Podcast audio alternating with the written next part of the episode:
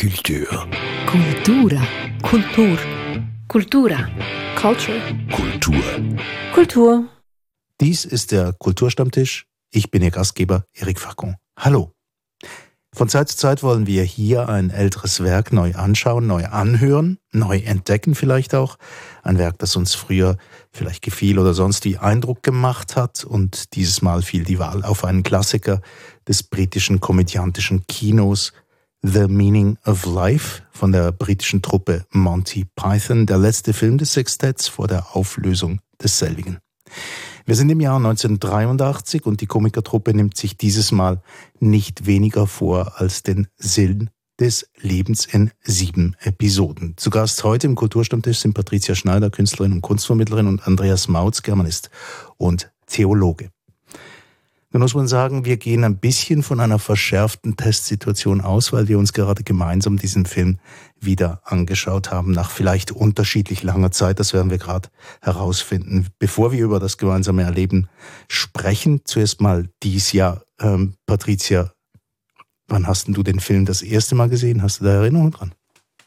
Ich kann es nicht genau beziffern, aber ich war wahrscheinlich noch nicht 20, als ich den das erste Mal gesehen habe und das natürlich saukomisch fand. Mhm. Andreas? Ja, ich äh, mu muss den Film 1990, 91 oder sowas äh, gesehen haben, mehrfach. Aber jetzt äh, in den letzten Jahrzehnten eben nicht mehr. Und jetzt, wenn ihr ihn wieder seht, also jetzt ähm, nehme ich jetzt mal an, also Andreas, du hast es gesagt sogar, du hast ihn schon lange nicht mehr gesehen. Jetzt das Wiedersehen, wie war jetzt das? Ähm, ich hatte ihn noch erstaunlich präsent. Äh, ganz vieles war sehr vertraut, weil eben viele, wie bei anderen Monty Python-Produktionen auch, das hat sich ja so richtig ins kulturelle Gedächtnis reingedrängt. Äh, das sind stehende Wendungen und in unserer Clique war Monty Python sowas wie ein, äh, ein, eine Flucht aus diesen Dingen, die wir auch nicht so mochten, da wo wir gerade wohnten. Äh, und, und deshalb haben wir das sehr intensiv dann gesehen und, und eben hatten auch so diesen, diesen Monty Python-Ton dann immer so mitlaufen sozusagen. Wir mussten, nur jemand musste was anspielen und den anderen war immer klar, was, was gemeint war. In diesem Sinne ist es tatsächlich so eine, eine biografische äh, Geschichte, die sich damit verbindet mir ist einfach erst jetzt wieder so ein bisschen aufgegangen, dass das schon so einen Bogen gibt. Für mich ist das sehr so fragmentarisch, weil es auch so in dieser ähm, Art von aneinandergereihter Sketche daherkommt. Und für mich hat sich das natürlich auch mit dem Flying Circus gemischt. Und ich, ich habe nicht ähm, oder erst jetzt ist mir wieder aufgefallen, dass das eigentlich schon so diesen, diesen Bogen gibt und vorher waren es halt einfach Episoden, die sich, die sich auch bei mir eingebrannt haben. Also machen wir mal eine kurze Zusammenfassung. Der Sinn des Lebens ist eine Satire. Es gibt wie sieben Stufen, wo wir uns quasi durch das Leben durchbewegen, zwischen komisch, skurril, verschiedene Lebensabschnitte. Überall geht es ein bisschen direkt oder auch indirekt um den Sinn des Lebens. Und eigentlich scheitern alle Versuche der Erklärung hier. Ähm, eine befriedigende Antwort, die kriegen wir auf jeden Fall nicht und sind lauter Sketches. Ja, welche Szenen sind jetzt nun geblieben? Also wir haben gesagt, sieben Stufen des Lebens gibt's. Ähm, das geht zum Beispiel vom ja, von, vom Fischaquarium, wo sich die Fische am Anfang mal fragen, ja, um was geht's denn hier eigentlich im Leben? Einer von uns wird aufgegessen. Also vom, vom Wunder des Lebens ganz am Anfang bis zum Schluss, bis zum Tod. Und hm, fünf Stufen dazwischen. Welche Szenen sind denn besonders geblieben? Also ich würde gerade sagen, das Aquarium ist sicher eine meiner Lieblingsmetaphern, wenn ich mir tatsächlich äh, versuche, äh, Gedanken zum Sinn des Lebens zu machen, weil diese Fische, die sind ja da gefangen in ihrem Aquarium. Äh, man merkt dann, die sind äh, in ihrer Bubble im wahrsten Sinne des Wortes. Die Kamera schwenkt dann irgendwann, man merkt, die, dass das Aquarium steht in einem Restaurant und ähm, eben zu Beginn äh, äh, des Films stellen sie fest, dass ihr ehemaliger Kollege Howard, hieß er, glaube ich, genau. äh, jetzt gerade einem Gast serviert wird. Und das ist ja auch der Anfang, dass sie sich fragen, ja, war's das denn? Und ähm, äh, wozu vielleicht noch?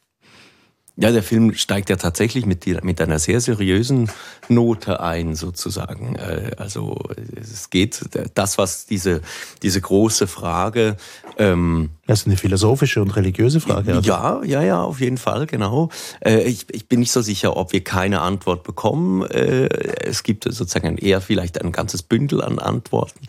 Ähm, aber diese, die, der, der Auslöser, so wie es präsentiert wird, der Auslöser dieser großen Frage ist tatsächlich die Erfahrung des Todes eines Artgenossen, der eben jetzt nicht nur irgendein Fisch ist, sondern eben Howard, äh, ein Freund und dieses Wiedererkennen äh, in diesem Kollegen, der gerade serviert wird. Ja, und man genau. kann das weiterspinnen. Also das, äh, sie, sie stellen auch fest, also man kann sagen, die, die sitzen da in ihrer Bubble und nehmen diese Welt auch nur aus, aus genau dieser Warte wahr. Also es ist auch im übergeordneten Sinn eigentlich sehr eine, eine clevere Geschichte. Der, die Glasspiegel ist noch, äh, die, die Glasscheibe ist vielleicht noch ein bisschen schmutzig und äh, trübt die Sicht auf diese Welt da draußen, die man eben nicht, die, die, die Fische eben nicht ähm, als Ganzes wahrnehmen können. Und das, das ist schon auch ein schönes Sinnbild für unsere Bubbles, finde ich. Äh, und ähm, äh, äh, dass man sich in dem Moment eben fragt, ähm, äh, was passiert denn eigentlich dazwischen? Also bevor man aufgegessen wird im Fall des Fischs.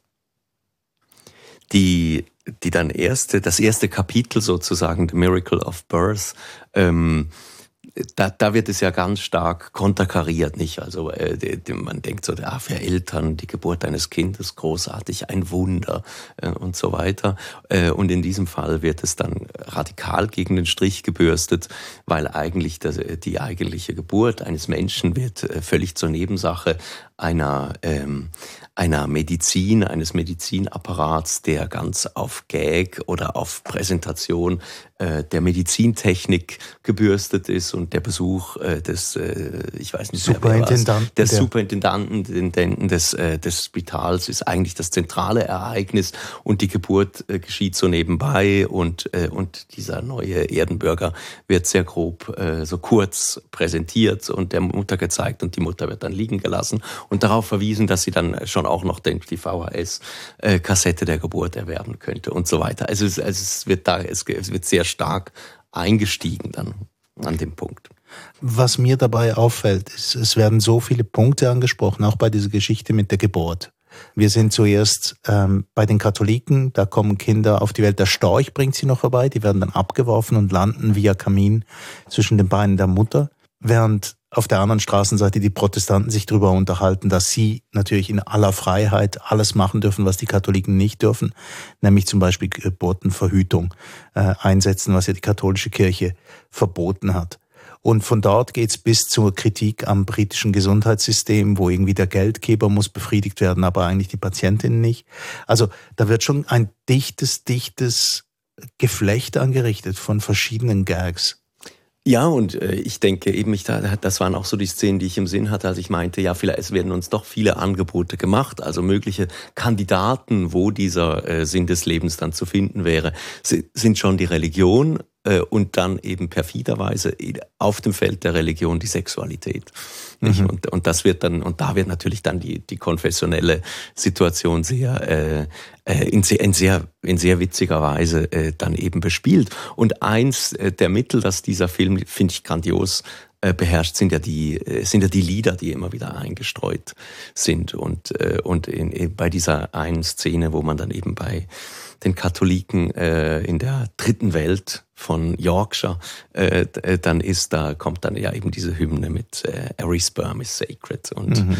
der Vater, der dann eben seine vielen vielen Kinder dann für medizinische Experimente schließlich verkaufen muss, weil er so viele Kinder gar nicht ernähren kann. Und die Protestanten, die sich äh, äh, eigentlich äh, als was Besseres fühlen, weil sie das ja im Griff haben und dann ähm, stellt sich heraus, ähm, äh, sie belachen eigentlich die Katholiken, die so viele Kinder haben müssen, weil es bei jedem äh, Geschlechtsverkehr eben dann ein Kind gibt und die Frau, die dann aber ähm, sozusagen vom Mann aufgeklärt wird, dass sie so viele Kinder, äh, so, so oft Sex haben könnten, wie sie wollten. Und sie weist aber dann darauf hin, ja, aber wir haben auch so viele ähm, äh, Kinder, wie wir ähm, Geschlechtsverkehr hatten, nämlich zweimal. Mhm. Und das ist dann wirklich lustig, wie er da so einem, zu, zu einem Monolog ähm, äh, kommt und äh, eigentlich beginnt über ähm, fast die freie Liebe und die Möglichkeiten, die genau. ihre Religion bietet, zu ähm, Was er philosophieren. könnte, nicht? Ja. Genau, immer in der Möglichkeitsform. Und ähm, äh, die Frau interessiert das sehr und lustigerweise ähm, ist alles, wie es präsentiert wird, wie es ähm, gesprochen wird, wie die Umgebung aussieht, ist eigentlich das Gegenteil von dem. Und diese Brüche, das sind eigentlich, äh, das ist eigentlich genau das, was es ausmacht. Was ich ansprechen möchte, ist zuerst mal die Vielschichtigkeit. Also da, es gibt wahnsinnig viele Gags auf ganz verschiedenen Ebenen mhm. pro Sketch. Kriegt man das alles mit oder ist das, ist das jetzt einfach zu dicht oder kann man sich aussuchen, auf welcher Ebene man mitsegeln will? Ich meine, also wir werden sicher einiges als Nicht-MuttersprachlerInnen werden wir einiges verpassen. Wir werden auch einiges verpassen, weil, äh, weil sozusagen spezifisch britische Anspielungen äh, wahrscheinlich bei uns durchfallen. Aber das macht nichts. Es bleibt immer noch äh, sehr viel übrig, an dem man sich amüsieren kann. Und, äh, und ich, äh, schon ein, ein Stilmittel, das, das ja auch, also neben den Dingen, die du erwähnt hast, auch Sprachwitz und so weiter, eine Sache ist ja auch einfach die Drastik. Mhm.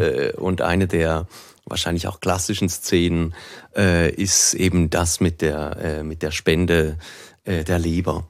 Die nicht? Organspende, die ja, eigentlich genau. gar keine ist, sondern Live mehr. Organ Transplants, mhm. genau. Also es wird live. Mit der Pointe, dass eben diese Leberspende am lebendigen Leib vollzogen wird. Genau. Mhm. Aber Patientin, Patient muss zuerst tot sein, aber man bringt sie dabei um, indem genau. man ihm die Leber entnimmt.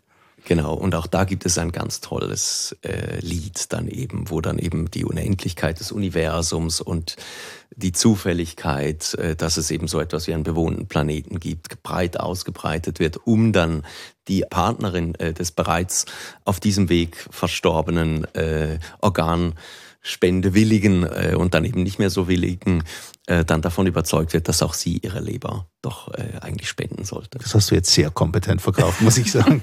und man hat immer so ein bisschen das Gefühl, ähm, diese Truppe hat sich überlegt, wo können wir noch eins draufsetzen? Also was ist alles heilig und wie können mhm. wir es, wie können wir es durch den Kakao ziehen oder ent, ent, ähm, äh, ja, wie können wir es umkehren, so, so dass bestimmt ähm, das nicht mehr heilig ist?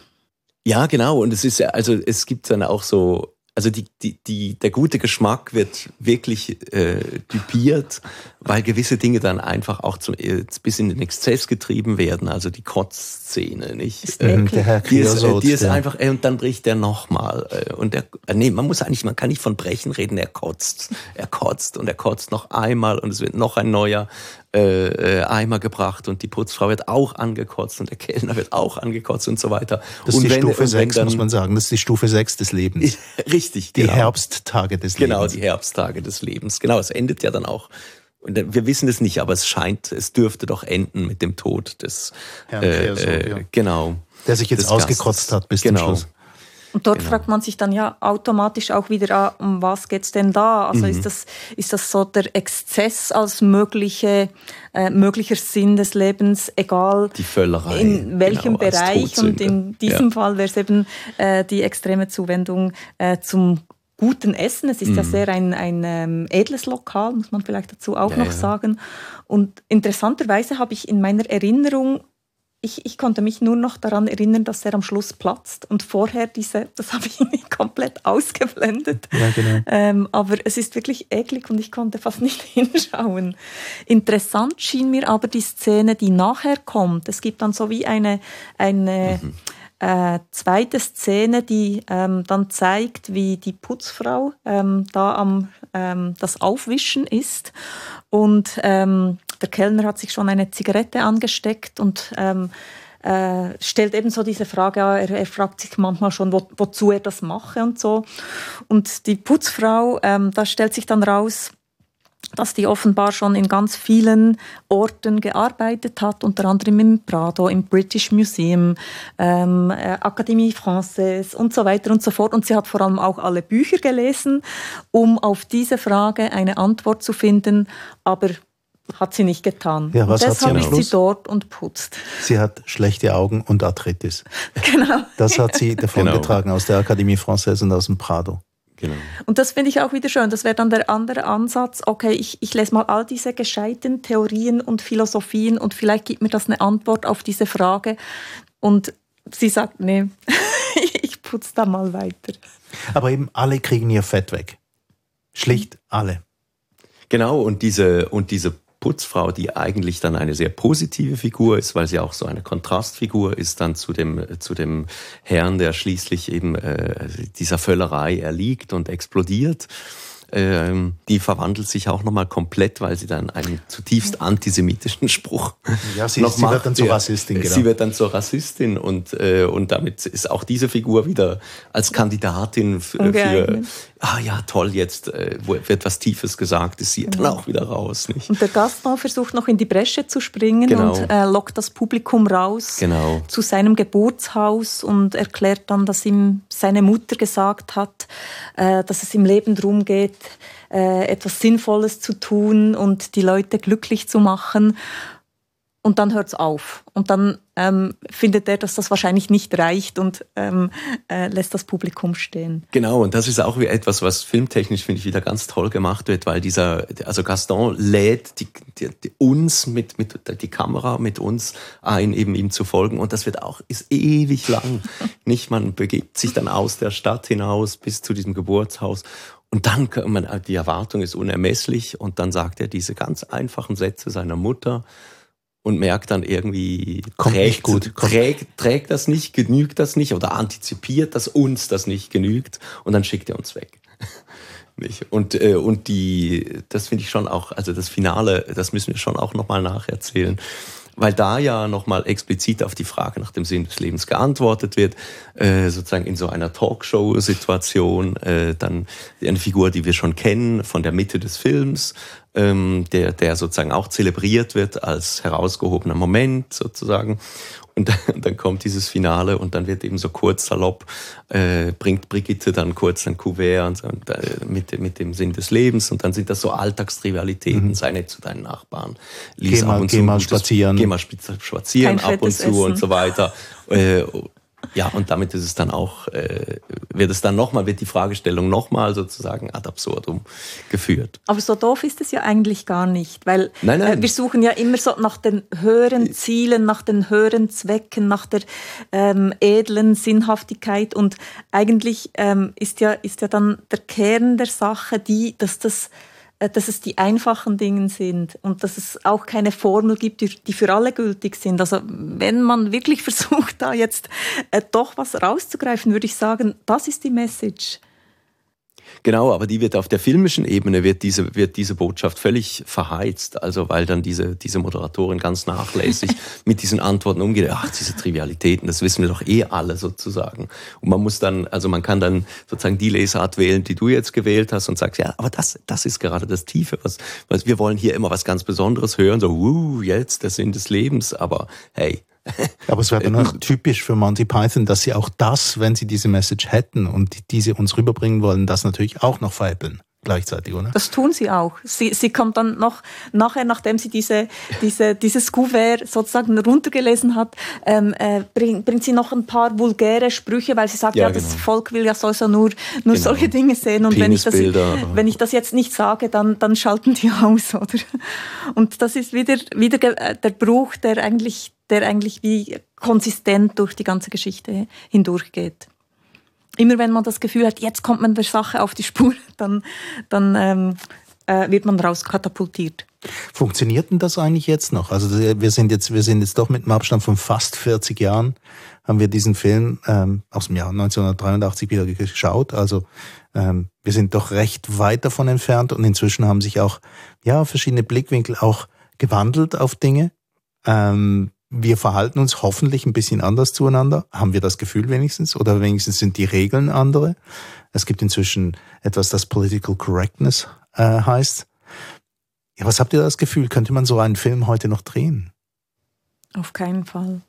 Ich denke, ähm, ich, ich habe mal so ein Interview gelesen, ich glaube, es war mit Gilliam, der hat so gesagt, dass, dass irgendwie das heute undenkbar wäre, äh, diesen Humor sozusagen, äh, den man sofort verteidigen muss, ähm, auf die Leinwand zu bringen. Und zwar, weil äh, sofort jemand ähm, empört ist. Und ich glaube, sie hatten auch solche Erfahrungen gemacht. Ich glaube, der Film, der durfte in Amerika nicht ausgestrahlt werden, weil Ja, er blasphemisch ist und ja, so weiter. Also äh, es war ja schon damals gar nicht so einfach. Aber er hat gemeint, es sei schlimmer geworden. Hm. Ich würde auch denken, es ist, es ist schon auch ein Kind seiner Zeit. Äh, Auf jeden Fall würde ich auch sagen. Und ich kann mir, ich, es ist schwer vorstellbar, eben weil vermutlich kein so kein Film dieser Art gemacht würde, ob er äh, ähnlich in ähnlicher Weise ein Erfolg wäre heute. Weil damals war es offensichtlich ein Erfolg. Ich glaube, er kann auch irgendeine Eine äh, Auszeichnung, genau. eine Auszeichnung bekommen. Das war, glaube ich, ein Publikumspreis. Ja, oder Publikumspreis oder so. Also es, äh, und auch nicht so schlecht besucht und so weiter.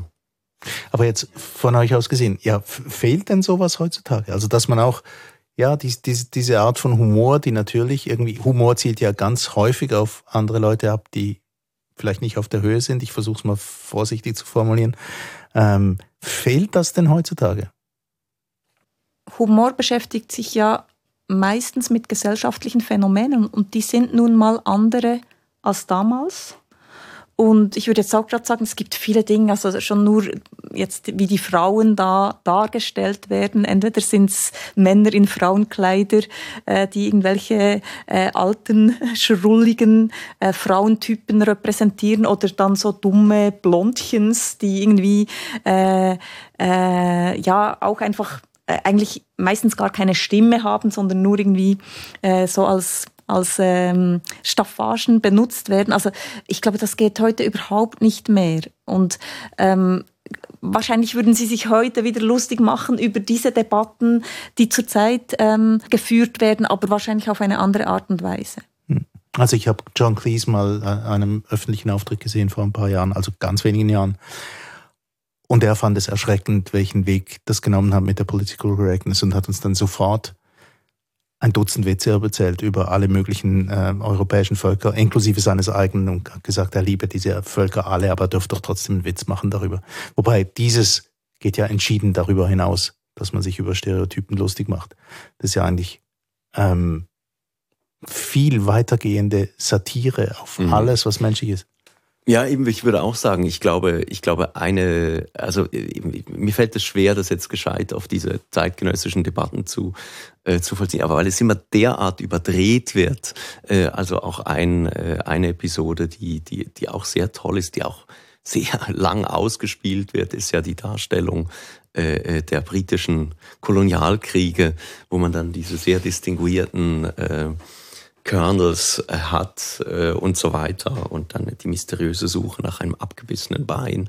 Und das kippt dann sehr ins Absurde, aber da auch äh, auch das äh, auch das eben es ist so es ist so derart überzeichnet, dass es mir auch irgendwie kurios schien, dann äh, dann da sozusagen jetzt politische Kritik zu üben äh, an diesen Szenarien. Es ist ja auch immer selbstironisch. Und ich glaube, weil sie alles gleichzeitig aufs Korn nehmen, hat man nicht das, ich, das Gefühl, aha, das sind Rassisten oder, oder die verachten Frauen oder irgendwie sowas, weil, weil es ist erstens mal, wie du gesagt hast, alles extrem überdreht und es ist ähm, es greift alles an, eben alles, was irgendwie heilig sein könnte. Und ich glaube, das, das macht vielleicht auch den Unterschied.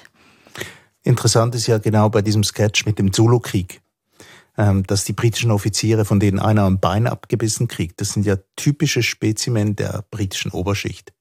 Und das muss man sagen, das ist natürlich dann sehr britisch, oder? Da greifen sie wirklich ihr eigenes Territorium an, weil wie der eine das erlebt, am Anfang tut er so, als wäre überhaupt nichts passiert, es wäre eine große Insekte So. gewesen. Understatement. Total, Ja. total. Und die stiff upper lip, oder? Es wird nicht gelacht und es wird auch nicht Tiger geweint. in Africa. A Tiger in Africa, genau. Und das war dann am Schluss war es dann doch ein, ein Tiger, aber es stellt sich dann heraus, dass es dann zwei Menschen im Tigerkostüm waren. Oder? Genau. Also vielleicht ist das tatsächlich wahr, auch was Patricia sagt, dass es, dass es halt irgendwie alle, alle gleichzeitig irgendwie mit sehr viel Ironie begossen werden. Also man kann es nicht anders sagen. Es ist ja mehr, also es ist eine Gewaltsdusche, das ist nicht sanfte Mhm. Ironie. Und es geht ja auch vom Slapstick bis zu ganz hinterhältigen Witzen, oder? Das ist ja auch dann noch ein Teil der ganzen Attraktivität. Ähm, jetzt, was mir noch in den Sinn gekommen ist, vielleicht hätten Sie heutzutage ein oder zwei feste weibliche Mitglieder Monty Python? Mhm. Könnte man sich noch vorstellen, oder? Ich glaube, sie hatten schon, ähm, also ich Ja, weiß John Cleeses Frau wurde, wurde dann die öfters wurde regelmäßig ähm, äh, ist, ist aufgetreten, aber ich glaube, es, es gab keine permanenten Mitglieder. Nein, es gab einfach so ein, ein, sozusagen eine zweite Reihe von, äh, die, die in den Filmen dann immer wieder Mhm. äh, aufgetreten sind. Aber ich denke, also ein, ein, ein Teil äh, der Handschrift sozusagen ist ja auch die Travestie. Also das ist, äh, äh, dass dann eben also auch einzelne Mitglieder von Monty Python eben äh, äh, sozusagen Crossdressing Ja. ähm, Oder alle. Ich liebe haben. diese Wahrscheinlich- Oms, die wahrscheinlich als Gang alle. unterwegs waren. Ja, ja, genau, die ja stimmt. Ja, ja, stimmt, klar. Also, Ja. die, also auch die Dings, auch die, die, die älteren Buchhalter, die plötzlich irgendwie die Finanzwelt des Westens irgendwie zum Untergang bringen. Das ist doch auch ganz toll. Der, der Vorfilm. Richtig, genau, das Den haben wir noch, wir gar, noch gar nicht nicht erwähnt. Genau, erwähnt, richtig. Das Ganze beginnt ja eben mit einem, mit einem sehr langen Vorfilm, vielleicht Mhm. zehn Minuten, Viertelstunde, sowas, der dann auch nachher nochmal aufgenommen wird. Und das ist, äh, äh, das ist auch sehr toll, einfach weil da auch sozusagen sehr zugespitzt diese, äh, die, äh, die, die Logik der Finanzwelt, eine ehrenwerte alte britische Firma wird von einer nicht so ehrenwerten, ganz großen, the, what the very big company from America Mhm, oder sowas genau. übernommen.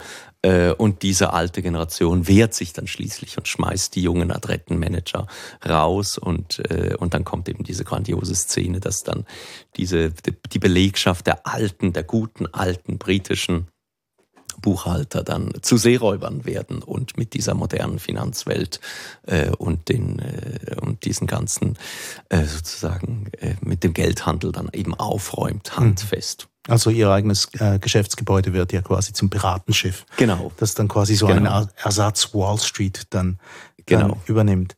Ähm, Wenn sie nicht scheitern würden einem fatalen. genau. Aber Der das Bruch ist, ist, auch ganz schön, weil die Erde nicht rund ist. Genau. Stürzen Ja, die genau. dann. Und weil doch sich nicht das unser Weltbild doch als äh, fa- falsch erweist. nun ist das ja ein Film, der auch in Insiderkreisen von Monty Python-Fans ein bisschen so umstritten ist. Die einen sagen, hm, der beste Film von Monty Python. Das, darüber wollen wir gar nicht so reden. Die anderen sagen, es ist einfach der Anfang vom Ende und es ist ein bisschen zusammengestoppelt und, und irgendwie, ja, so Episoden aneinandergereiht. Und sie selbst haben in Interviews auch gesagt, sie hätten dieses Thema nur gewählt, weil man darunter ganz viele Sachen subsumieren kann. Ja, was ist denn bei, für, für euch der Eindruck, der geblieben ist jetzt? Ja, ich meine, wenn man sich mal entschieden hat, dass man einen Film dieser Art dreht, dann kann es wahrscheinlich, wenn die Leute das tun, ni- nicht wirklich anders rauskommen als so. Also, äh, ja. Also ich, als, als der Vorschlag kam, über diesen Film zu sprechen, habe ich zuerst auch gedacht, aber es ist doch nicht der beste. Und, ähm, aber eigentlich ähm, habe ich das Gefühl, das ist ein Film, bei dem es sich eben lohnt, den mehrmals zu schauen, weil es eben plötzlich wie andere, andere Stränge gibt, die man verbinden kann. Und also ich muss sagen, ich, ähm, es gibt eklige Szenen, die ich immer noch eigentlich nicht mag und wo ich wegschauen muss. Aber ähm, trotzdem finde ich, finde ich ähm, ja, sehenswerter geworden durchs Wiederschauen. Mhm. Erstaunlich nämlich, oder? Wenn man, wenn man sich, also jetzt in der, ich habe ihn damals auch gesehen, irgendwie wie er rausgekommen ist, dann lange nicht mehr, dann mal wieder und dann sicher 20 Jahre nicht mehr.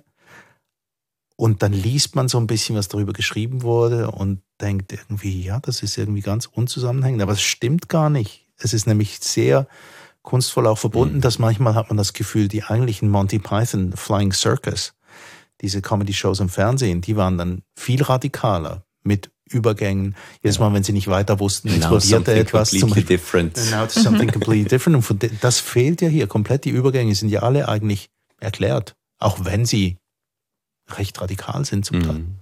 Es gibt wieder Aufnahmen von bestimmten Szenen, auch eben diese TV-Formate, die eingespielt werden. Die Fische wir kommen mehrfach zur Sprache.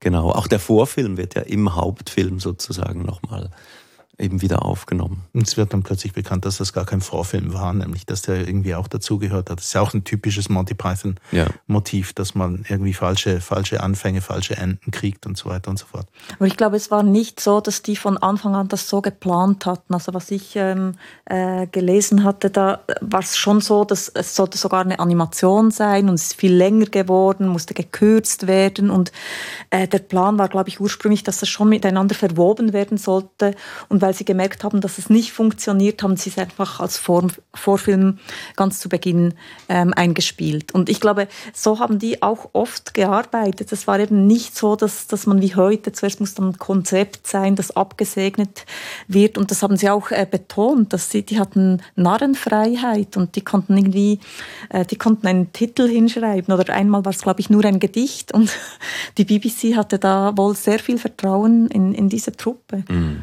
Und sie hatten auch ähm, einige Sponsoren, die, die das unterstützt haben, weil, also so Fans.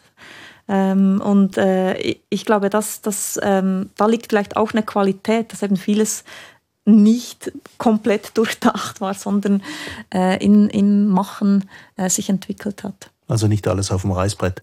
Aber wollen wir, ähm, wollen wir sagen, man müsste ihn eigentlich wiederentdecken, man müsste ihn auch heute schauen? Hm.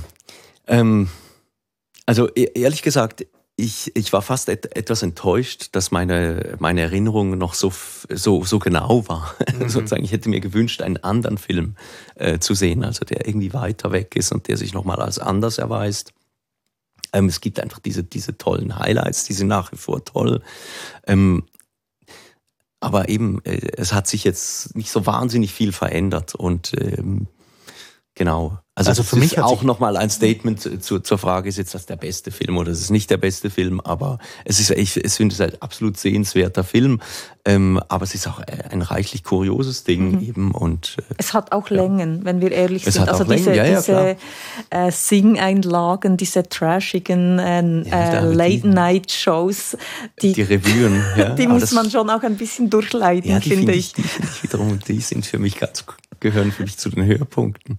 Ja, ja gut, eben, also wir, wir müssen natürlich auch sagen, nicht nur wegen Political Correctness oder anderen ähm, gesellschaftlichen Verhältnissen heutzutage. Es gibt natürlich auch ähm, unser, unser Sehvermögen quasi, unser, unsere Bildung, was Filme angeht, ist natürlich eine ganz andere. 40 Jahre später wird viel schneller geschnitten. Äh, die Szenen werden, ähm, werden viel kürzer abgehalten. Also das merkt man ja alles, wenn man dies anschaut. Also für mich, muss ich sagen, waren ein paar von den Highlights überhaupt nicht mehr präsent, muss ich sagen. Also es war wie eine Wiederentdeckung von Sachen, ah ja, das war ja auch noch und, und irgendwie, und das war eigentlich schon noch recht cool. Und ich fand lustigerweise die Sachen, die ich wiederentdecken konnte, viel lustiger als die, an die ich mich erinnert ah, habe. Ja. Zum Beispiel der, der, der, der kotzende Herr äh, Creosote ähm, war jetzt etwas, glaube ich, wegen Shock Value, das einfach geblieben ist. Aber ansonsten, und für dich, Patricia, wie war es ähm, eigentlich das Wiedersehen? Also hat sich gelohnt, auf jeden Fall ja, also es, es hat sich gelohnt, aber ich glaube, ich würde dabei bleiben, dass es, dass es nicht mein Liebling ist. Okay. Und was der Liebling ist, das würden wir ein anderes Mal verraten. Ja. Gut. The Meaning of Life. Der Sinn des Lebens von Monty Python. Ein Film von 1983, den wir zusammen wieder angeschaut haben. Und zwar mit Patricia Schneider, Künstlerin und Kunstvermittlerin und Andreas Mautz, Germanist und Theologe. Mein Name ist Erik Falcon.